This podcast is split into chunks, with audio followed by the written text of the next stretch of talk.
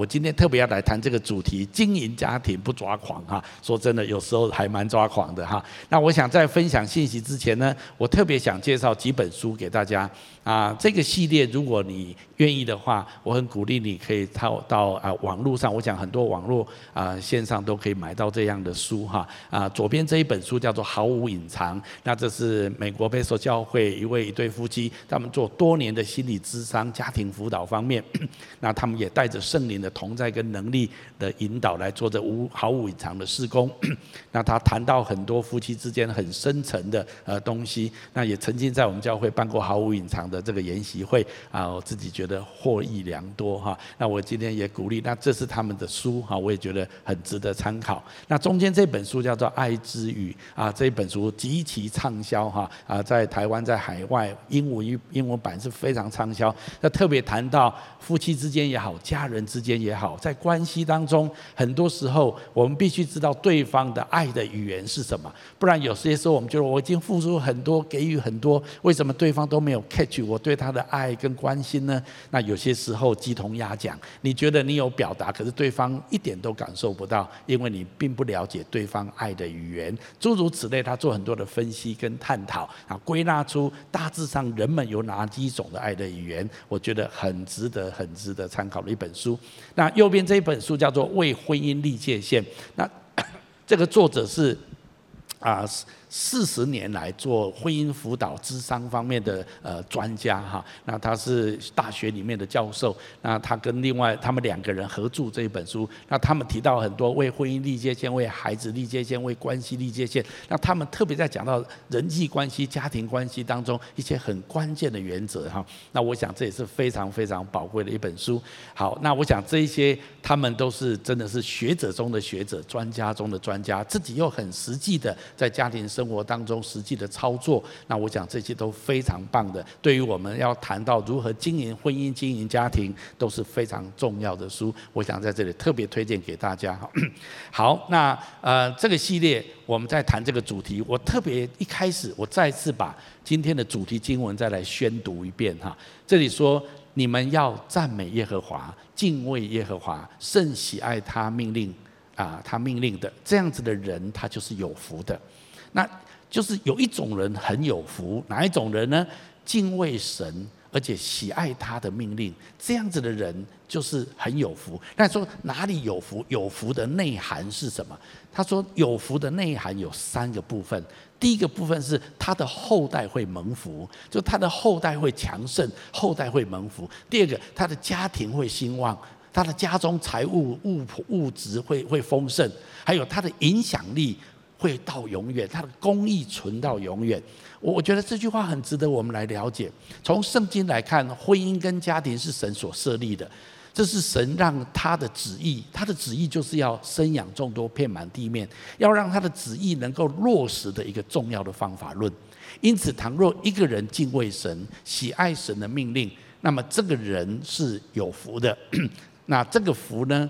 啊、是刚刚我们所说，其实这不是在标榜追求财富或者成功神学，这是关乎神的应许。也就是说，如果我们敬畏神，我们真的喜爱神的命令，我们愿意遵行神的旨意，按照神的话语来生活，那么我们的生命会得着这样子的结果。什么结果呢？后代蒙福，家道兴盛，而且你的人生会产生深远的影响力。我想这是一个很重要的圣经给我们一个非常宝贵的应许。在我的灵里面，我特别在预备这个系列的讲道的时候，我有一个感动。我觉得一个新的季节来到，这个季节就是这个地球上的每一个人都必须做出选择。选择什么呢？选择相信神的命令，还是相信这个世界的论述？这到底是什么意思呢？其实这个世界有世界的论述，神有神的话语的原则，神的命令要我们敬畏他，要我们放下自己来跟随神的话语，还有神所指示的生活原则，这就是神的命令。但是这个世界要我们怎么样呢？这个世界要我们忽略神，你不要管神说什么，你只要追求自己的梦想，你去满足你自己的欲望，你去做你自己认为对的事情。我们。必须在这两种当中做出一个选择，你要听谁的呢？你要听神的话语、神的命令呢？你还是要听这个世界给你的建议呢？我们不能够两者都有，我们只能够二选一。这个系列我要谈在这个时代非常具有争议性的议题，就是家庭啊。但是我要用神的命令、神的话语来谈这个议题。如果你愿意让你的生命蒙福，就像我们刚刚看的圣经，你要这样子蒙福，那么给你一个最棒的一条路。一条劝勉就是来喜爱神的命令，来听从神的话语。那么，让我们好好的来经营我们的家庭，经营我们的婚姻。如果愿意这样子，我相信今天圣经节所说到的祝福，就是你的后代要蒙福，你的家道要兴旺，而且你的人生要影响深远。这样子的祝福必临到在你的身上。好，那我们今天来谈一谈，我们要如何实际的来经营家庭呢？第一个标题，我想给大家，OK，好，婚姻跟家庭看似传统，却是致命的重要。我想这是真实的啊。那我们也可以选择忽略它，去享受没有婚姻跟家庭、没有约束的性的自由的人生。但是结局也是可以预期的，可能你的关系将会破裂，生命的结局却是孤寂的。这是一个生命的法则，我们没有办法逃避的。我觉得这一张图很挑战我们。你选择往光明、神的国度走，还是你选择堕落、往毁灭的方向去？最近在台湾有一个艺人，他的偷吃事件造成了很大的议题。那这个事件让我们知道，人就算想要过着一种极乐世界的一种生活方式。他最终仍然会受到良心跟道德的苛责。事实上，人无法因为想要标榜性自主的这种主张、这种论述，他以为就能够摆脱因为情感背叛而导致的一种关系破裂的下场，这是无法摆脱的。如果你要选择过这样的生活方式，你的结局必然就是如此。人在受造的时候已经被神植入一种道德软体，就是你必须在性关系上面忠贞，不然最后你就是带来关系上面的毁灭。这就是上帝植入人生命当中的一种道德法则，我们无法逃避这样子一种法则的。那这就是我们今天要做出的选择：你要听这世界的建议，还是你要敬畏神？你要喜爱神的命令？所以，我们今天来谈，我们到底要怎么样来经营我们的家庭？我想有几个建议，我今天很实际要跟大家分享。第一个，经营家庭最重要的就是你要看重家人的需要。很多人觉得有啊，我有看重家人的需要，但是我今天要说，你真的有像这样子的看重吗？我们都知道，我们如果在职场上经营我们的事业。我们在发展我们的我们的呃梦想的过程当中，我们都知道人际关系非常的重要，所以我们要经营好顾客关系，我们要经营好厂商之间的关系，我们不要忘记年节要送礼。我们甚至遇到一些的客诉的时候，我们做一个公司的负责人，做一个组织的管理者，做一个 CEO，我们都要很认真的去回应。哇，到底人家客诉我们什么？我们需要做什么样的调调整跟改变？要积极的来回应。我想我们在职场上，在我们的工作上面，我们都会用很认真的态度来看重他们的需要。但是我要问一个问题：我们有用同样的态度来看重家人的需要吗？我相信这是我们很值得反思的地方，不是吗？不要用说同样，就算一半就好，有吗？我必须说，很多时候我们并没有。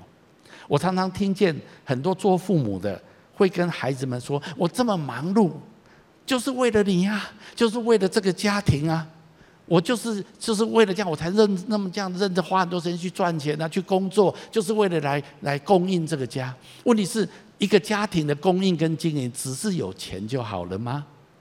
我我们都知道，绝对不是这样子。夫妻之间需要有很多关系的建立、情感的培养，亲子关系之间需要花很多的时间跟精神。我我今天要讲，就是你有没有看重家人的需要？那个需要不单单只是物质的需要，肚子饿需要金钱上物质的需要。一个人的成长需要有很多方面的需要。那我今天特别要鼓励，如果我们真的认真的要经营家庭，我们就必须要看重家人的关系。就算你是一个单身的，你还没有结婚，你还住在父母亲的家，你也要很看重你跟父母亲的关系，跟兄弟姐妹之间的关系，因为你也是家庭的一份子。圣经上有句话这么说，我认为很棒。这里说：“人若不看顾亲属，就是背了真道，比不信的人还不好。不看顾自己家里的人，更是如此。”所以圣经鼓励我们，我们要看重家人更胜于外人。但是很多时候，我们在经过我们的人生的时候，我们很看重朋友的需要，我们很看重我们职场伙伴的需要，我们很看重厂商的需要。可是我们常常忽略家人的需要。我今天要在这里做一个提醒，好不好？如果我们真的要认真的来经营我们的家庭，让我们很看重家人的需要，那我们说，那这到底要怎么样才叫做看重呢？我想当然可以提很多的方面，但是我先提的这是一个很重要的态度的问题。如果家人任何的困难、任何的处境上面的需要，不管是物质上的需要、情感上的需要，还有他有任何其他方面的需要。我们都是一个第一个愿意去看重，而且去满足他。我想，如果是这样子，那么我们会是很好的家庭经营者。那么我下面要提一提，我觉得在经营家庭方面，如果我们真的看重家人，我们真的看重这样的关系，那么我觉得有几个方面，我在这里稍微提醒一下，会可以帮助你有效的来经营家庭。首先，第一个，我们要认识真正的敌人是什么。对于一个家庭来讲，真正的敌人是什么？很多时候家庭会遇到困难，会遇到问题，会遇到冲突。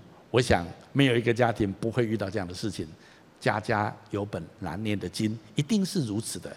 但问题是，当这个冲突产生，当这个困难产生，当这个问题产生的时候，到底我们要怎么样看待这件事情？我们常常会觉得说，就是因为这个家人他身上有这个问题，就是我这个丈夫不对，就是我这个配偶不对，妻子不对，就是我这个孩子怎么会这样子？我们常常觉得好像对方就是敌人。如果对方这个不要有这样的情形，那么该有多好？如果我们常常把问题认定是在对方身上，那么我们很想解决这个人。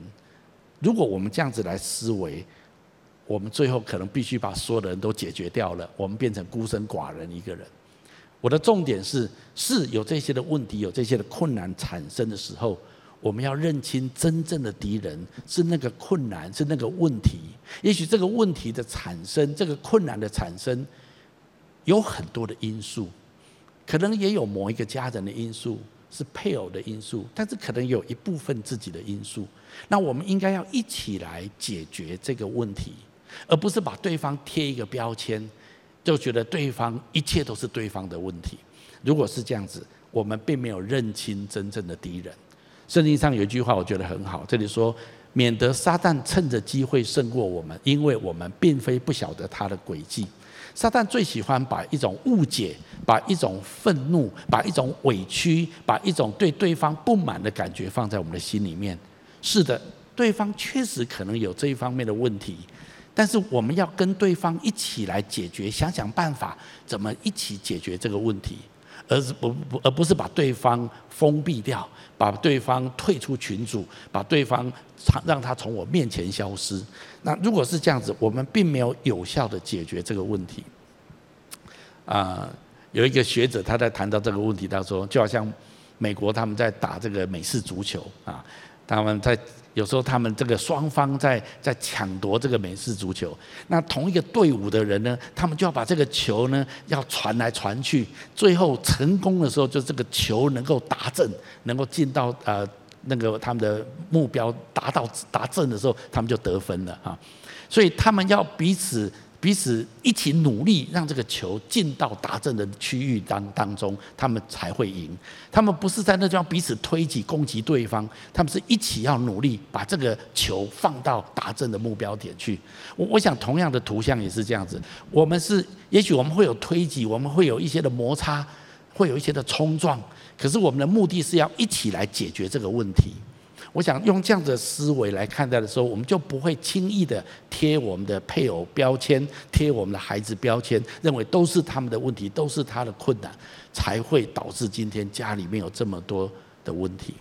如果我们认清真正的敌人，我们就更能够聚焦，我们一起来解决这个问题。当有这样子的困难产生的时候，我们要思考，我要怎么回应他呢？我这样子的回应方式，不管我的说话的方式、行为的方式，是会让我们的关系更疏离，还是会更亲近呢？有时候我们讲话的态度，我们表达的方式，好像都是在指责别人，都是对方的错，好像问题都在对方身上。这样子对于家庭的经营跟关系，其实并没有很大的帮助。我们不要落入撒旦的陷阱里面，不要陷入他的诡计当中。我们要认清敌人不是我们的家人。那我们看要什么样一起来解决我们现在在家庭当中所遇到的这个困难跟问题。我想这样子的态度才是正确的。第二个，我认为很重要，就是我们要培养修复的能力。如果我们真的看重家人，当家人当中有冲突的时候，那么我们要去培养修复的能力。我同我同意，我知道很多的家庭，当他们遇到冲突的时候，他们就各自一个房间关起来，啊，他们就不再讲话，啊，他们就各自为了不要再冲突，不要再受伤，啊，就不要再沟通了，啊，就不要再处理这件事情了，要安静就好。其实这样子并没有解决问题。我们要培养修复的能力，其实我们都需要在这件事上面成熟起来。圣经上有一句话我很喜欢，这里说，所以我们要。务要追求和睦的事，还有彼此建立德行的事情。所以我们要竭力的跟对方和睦，跟家人和睦，然后彼此来建立，看一起来面对我们现在这个困难，我们现在这个冲突，我们应该要怎么样来面对，怎么样来处理？那就算彼此之间有一些的伤害，有一些的委屈、受伤，我们也要来修复这个关系。那有关怎么样修复，我想。啊，专家学者有很多很好的建议，可是我这里我觉得有一个建议，我觉得很好，这是一个技巧啊。那特别在夫妻之间，我觉得这种技巧是很重要的哈。如果要修复关系，那么我觉得有这样的技巧。那第一个就是有需要暂停一下，也就是说，在关系好的状态，就是说这个时候我们没有争论，这时候没有摩擦的时候，在平时的时候就要约好，为了要保护关系的原因，双方可以讲好。就是在冲突失控之前，可以先叫暂停啊！暂停就是先让这个冲突先离开现场，也许有先用呼深呼吸或运动来自我抚慰一下，让自己安静下来。但是都先讲好，可能在六个小时之后，或者彼此讲好，有些人说在一天明天二十四小时之后再回来把问题谈清楚。而不要当下一直要把它讲清楚。通常在冲突的时候，就会有一方一直很想把它讲清楚，但是有一方就觉得一直搞不清楚到底现在在吵什么，或者情绪很高涨，他觉得再讲话下去会很伤对方，所以他很想回避一下。但是也因为这样子，所以彼此就是没有共识的时候，原来是冲突的那件事情，最后会变成态度上面的受伤。那如果能够事先先沟通好。当我们有这样子的冲突的时候，有时候我说暂停一下，我并没有拒绝要跟你沟通，我只是需要冷静一下，彼此给对方一点空间，但是讲好，也许一段时间之后，我们来把它谈清楚。我觉得这个都可以在还没有冲突之前，大家先有一个共识。我觉得这是个蛮好的技巧。再来一个，要有一种修复式的对话。那如果回来谈的时候要怎么谈呢？我觉得圣经上有一句话很宝贵哈，这里说：“我亲爱的弟兄们，这是你们所知道的，但你们个人要快快的听，慢慢的说，慢慢的动怒啊。”这里有一段话，我觉得很有意思，我稍微解释一下，什么叫做快快的听，慢慢的说呢？也就是两个人要轮流当倾听者，让对方能够畅所欲言。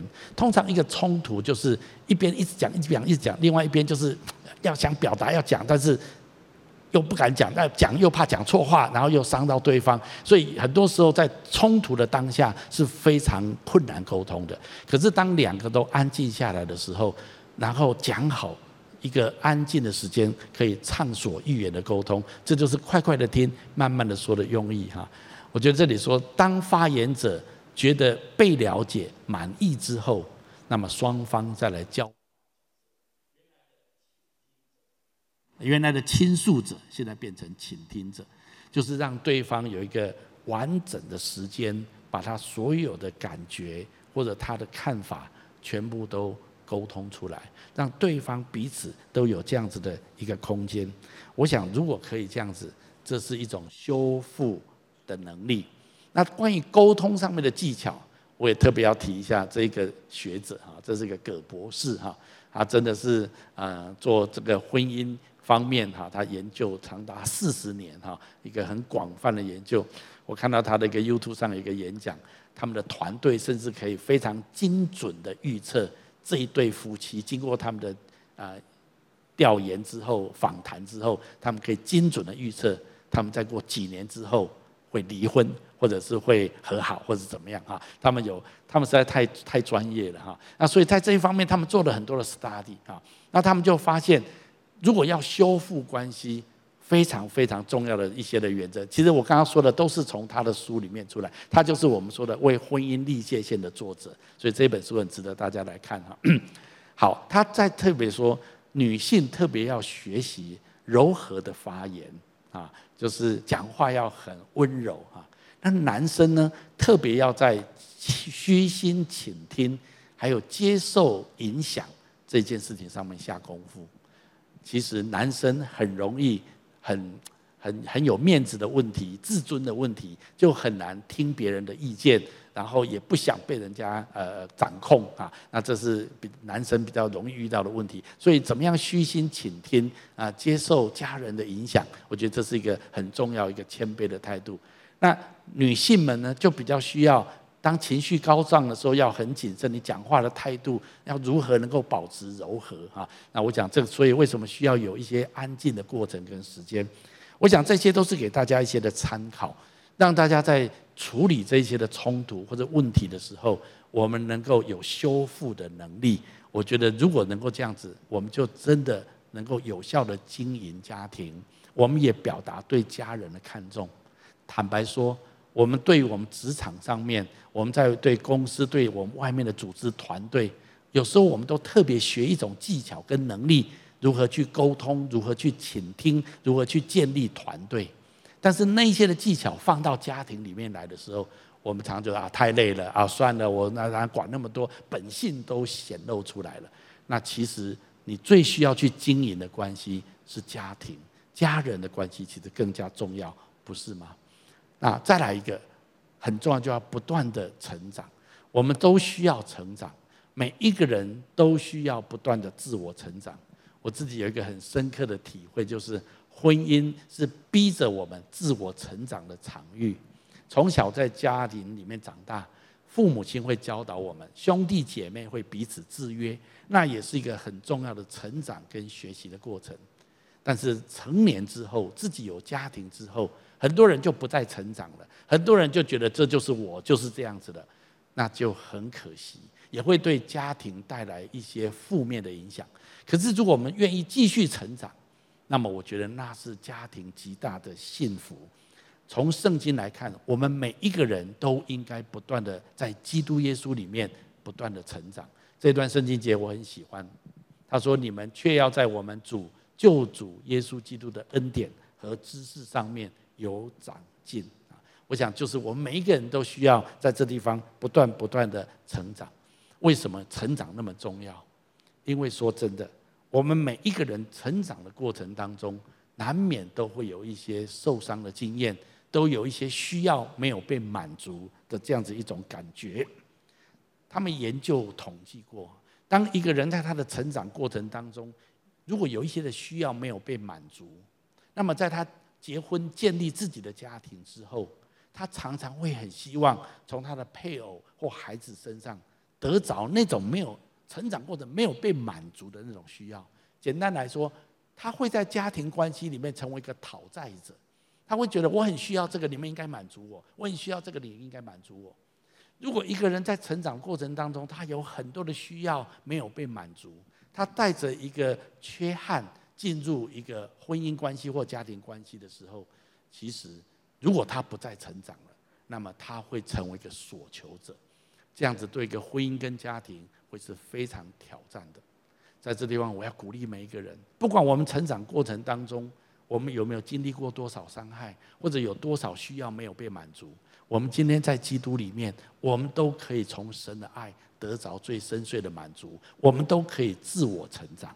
所以下面我要特别稍微说明一下，在人的一生当中，我们都会在亲密关系当中受伤，这绝对是难免的。但是，一颗受了伤之后的还愿意去学习爱的心，我觉得这是一颗最美的心。这里说，一颗受伤了之后还愿意学习去爱的心，是一颗最美的心。我很喜欢这句话。我鼓励每一个人，是的，我们都会在关系当中受伤。也许你曾经长大的过程当中受过伤，或者在你现在的婚姻家庭当中你受过伤，但是在这样子的处境里面，你仍然愿意学习付出自己。再勇敢的去给予，勇敢的去爱，我觉得这是一一个一件非常美的事情啊。健康的婚姻跟家庭奠基于健全的个人，我们一定要记得，我们自己有可能犯错。为什么？因为在冲突当中，在家人的关系当中，每一个人都会有诿过居功的本性。什么意思呢？就是当有问题产生的，我们常常会认为。问题是别人产生的，别人的问题不是我的问题。那如果有好的事情发生了，我们常会觉得啊，这是我的功劳啊。那这是人的本性，我们本性就是如此啊。那所以很多时候在家庭问题产生、家庭冲突产生的时候，我们很容易第一时间就会把责任推给别人，我们会觉得自己是没有问题的。但是在这里，我觉得自我成长最重要的一个记号，就是我承认我可能有犯错。那么，如果愿意这样子来看待的时候，我们自我成长的空间就大了。所以，如果夫妻都愿意接受爱的源头从神的地方来，在神的无条件的爱当中谦卑自省，愿意学习，那么心灵创伤才能够得到医治，我们才能够彼此以恩慈相待。我必须说，这样子的爱的能力、成长的能力，真的必须要从基督耶稣而来。一个人如果没有神的爱在他的里面，有时候真的很困难，这样子去带着受伤的心仍然去爱，这是一件很不容易的事情。但是我认为，一个家庭经营最关键的秘诀就在这个地方。简单来说，就是我从上帝那地方领受神无条件的爱，在我的生命当中，然后也得到医治，得到恢复，得到神的。在我生命当中的肯定跟接纳，然后我用这样子的爱、这样子的肯定、这样子的接纳、这样子的医治，让我的人格健全起来，那么我才能够去爱我的家人，才能够去宽恕我的家人，才能够以恩慈相待。我觉得这些都是成长。如果没有在基督里面这样子的成长，说真的，我们很难很难有效的经营我们的家庭。我相信，如果我们愿意，神一定会来帮助我们。这就是我今天要给大家提到的。如果我们看重我们的家人，那我们就从这几个角度里面，我们来努力。我们认清敌人是谁，不要把我们的家人当做敌人。我们也锻炼自己有修复的能力，更多的倾听，更多的了解。如果情绪高涨的时候，我们暂停一下，那讲话慢慢讲，沟通慢慢沟通。然后让对方有完整表达的空间，不要一下子就就就攻击，就就淹没对方。我想这是一个很重要的修复的能力。然后最关键、最核心的就是我们要自我成长。我们都来自一个不完全的原生家庭，我们都有我们个人自己的问题。但是如果我们愿意自我成长，我相信我们的家庭会蒙受极大的祝福。我也必须承认，我自己的原生家庭里面。我父母的感情不是非常的好，我从小常常记忆当中，父母亲有很多的争吵，有时候那时候很小的时候很怕父母亲争吵，当父母亲吵到不可开交的时候，心中充满恐惧，我可以感觉到那种不安全感在孩子生命当中所带来的伤害。那时候我就跟自己说，我一定要未来我的家庭，我一定不要这样子。但是当自己建立家庭之后，有婚姻之后，如果没有刻意认真的去去面对自己的生命，很多时候无形当中就会传承父亲的行为模式、母亲的讲话的态度。我觉得那个真的是需要上帝的爱跟上帝的医治，在这个过程。我今天要鼓励所有的家人、朋友、弟兄姐妹，让我们从上帝领受那无条件的爱，接受神的医治，然后用这样子的爱跟医治。来爱我们的家人，来恢复我们之间的关系。我想这是一个非常非常重要的一个技巧，也是我们经营家庭我认为很关键的地方。当我们这样子做，我们真的看中了我们的家人。好，那关于经营家庭不抓狂这件事，第二个大部分我要提的很重要的一件事情，就是我们要带领我们的家庭一起服侍神。注意哦，我不是说要带领你的家庭过教会生活。我要再讲进一步，不只过教会生活，你要带领你的家庭一起来服侍神。为什么这件事情是非常重要的呢？神让我们建立的家庭，其实它有一个终极的目的，就是我们整个家庭都可以来荣耀神的名，都可以来服侍神。神要我们生命展示一种典范跟榜样。就是我们的家不是只有为我们自己好，一切所思所想都是我们自己，而是我们看看我们的家庭可以怎么样来帮助别人，我们的家庭可以怎么样产生美好的贡献。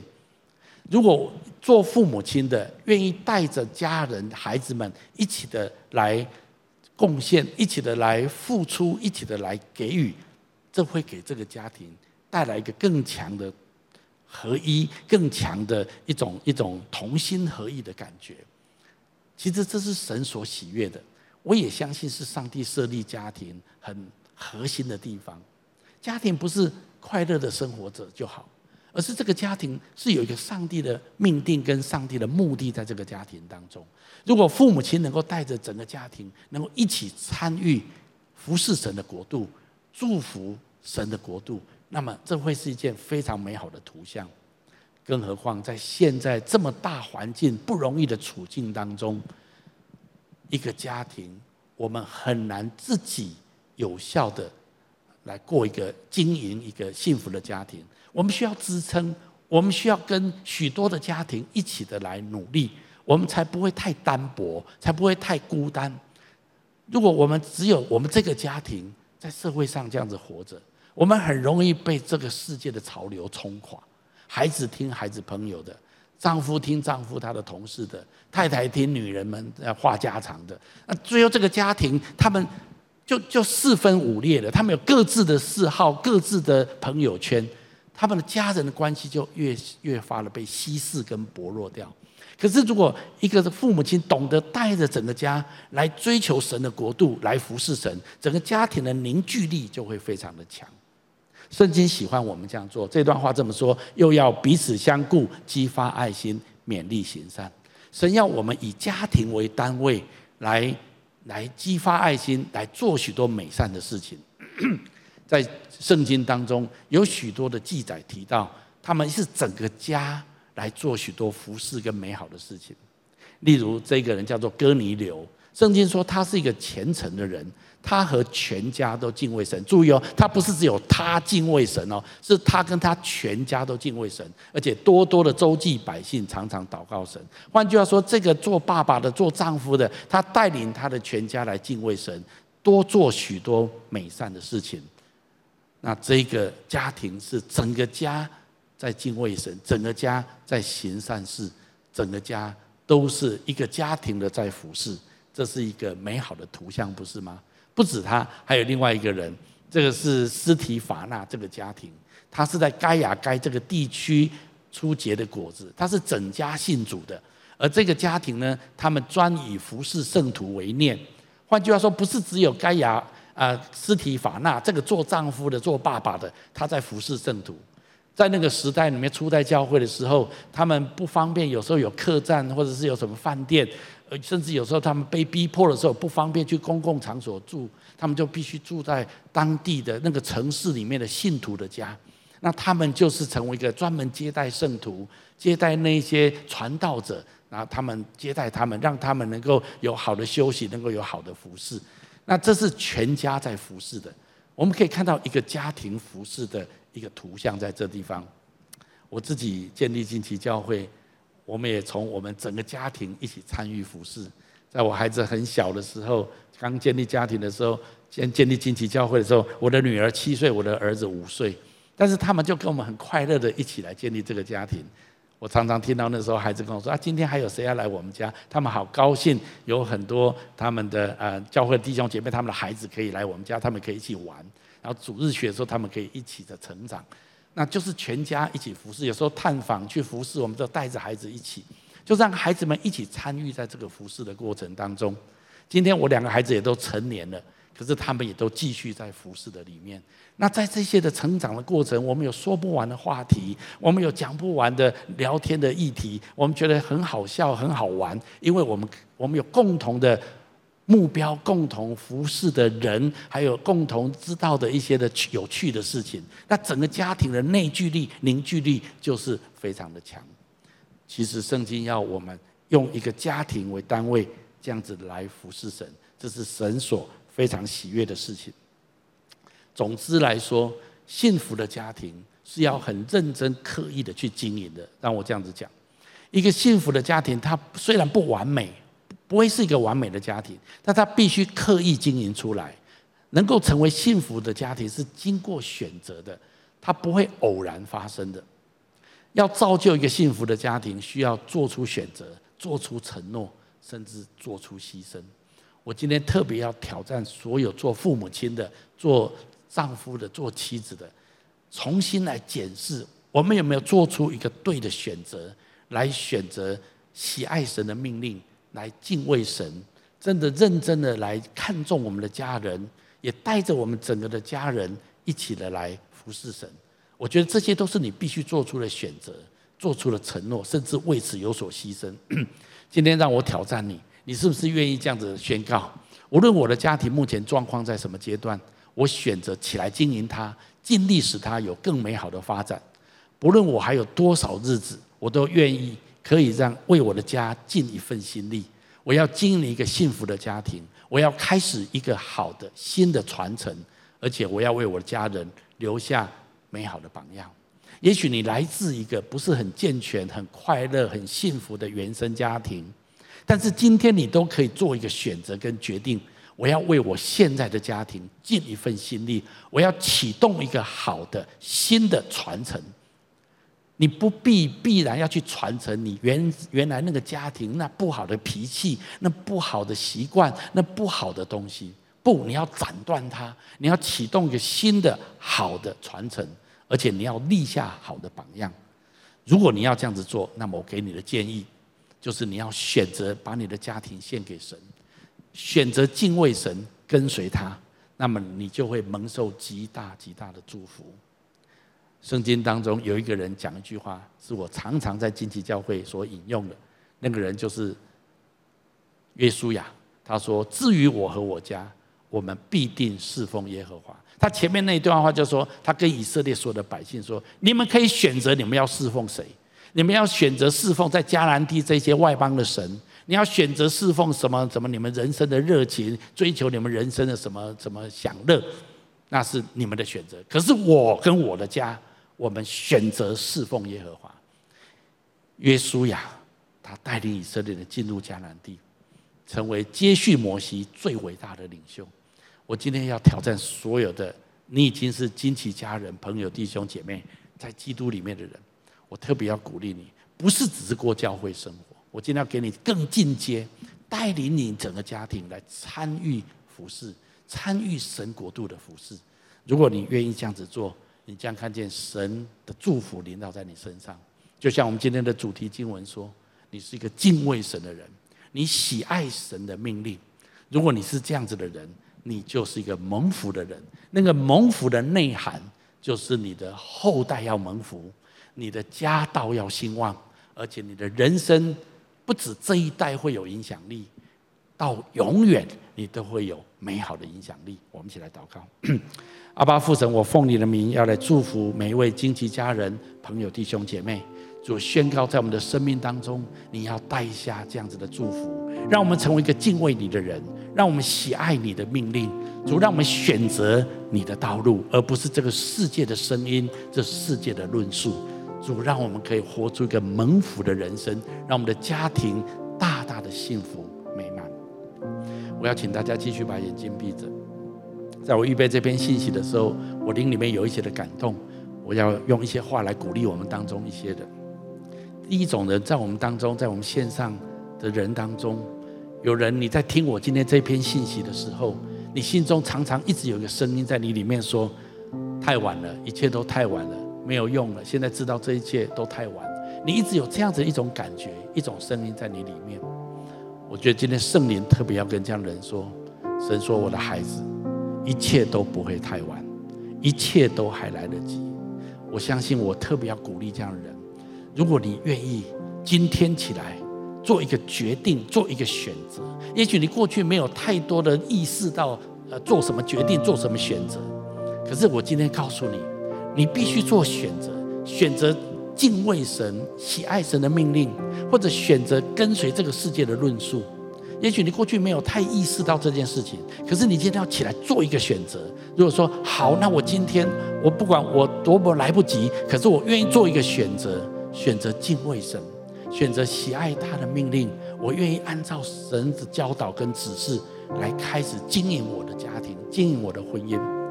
我相信神今天要跟这样的人说，一切都不会太迟。神说他的恩典绝对够你用，他要来祝福你的生命，透过祝福你，他祝福你的家庭，祝福你的婚姻。第二种人，我觉得在我们当中有人。你们夫妻之间吵得不可开交，你觉得你们夫妻之间已经冷战多时？你觉得你们的夫妻的关系已经来到无法再修复的地步了？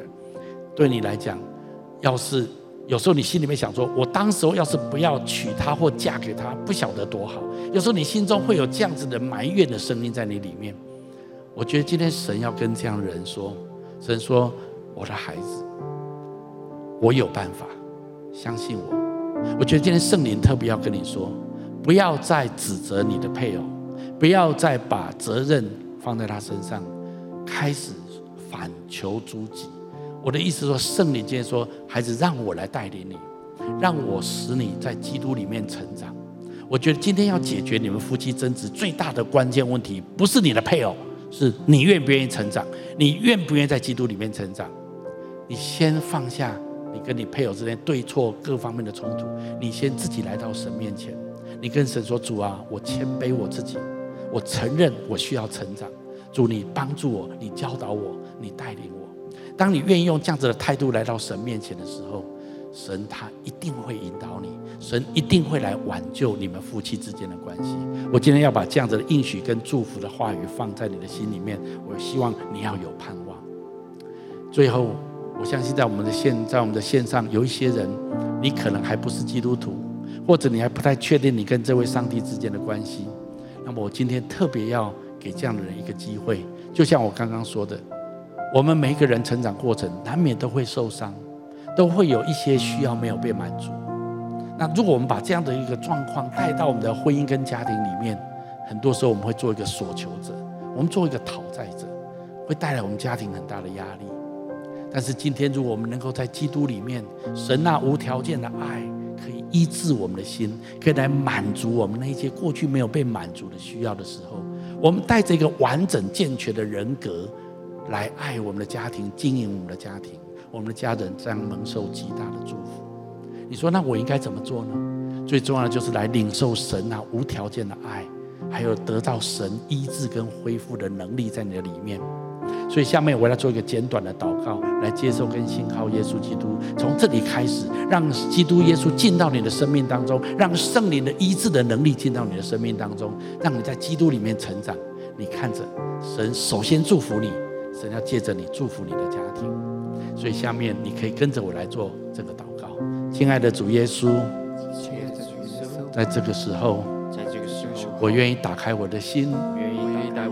邀请你进到我的心中来，邀请你进到我的心中来，成为我的救主，成为我的救主，还有生命的主宰，还有生命的主宰我要请求你赦免我的罪，我要请求你赦免我的罪，宽恕我一切的过犯，宽恕我一切的过犯，让我领受你的爱，让我领受你的爱，让让我领受你的医治，让我领受你的医治，让我可以来祝福我的家庭，让我可以来祝福我的家庭。我这样子祷告，我这样子祷告，是奉耶稣基督的名，是奉耶稣基督的名。阿门。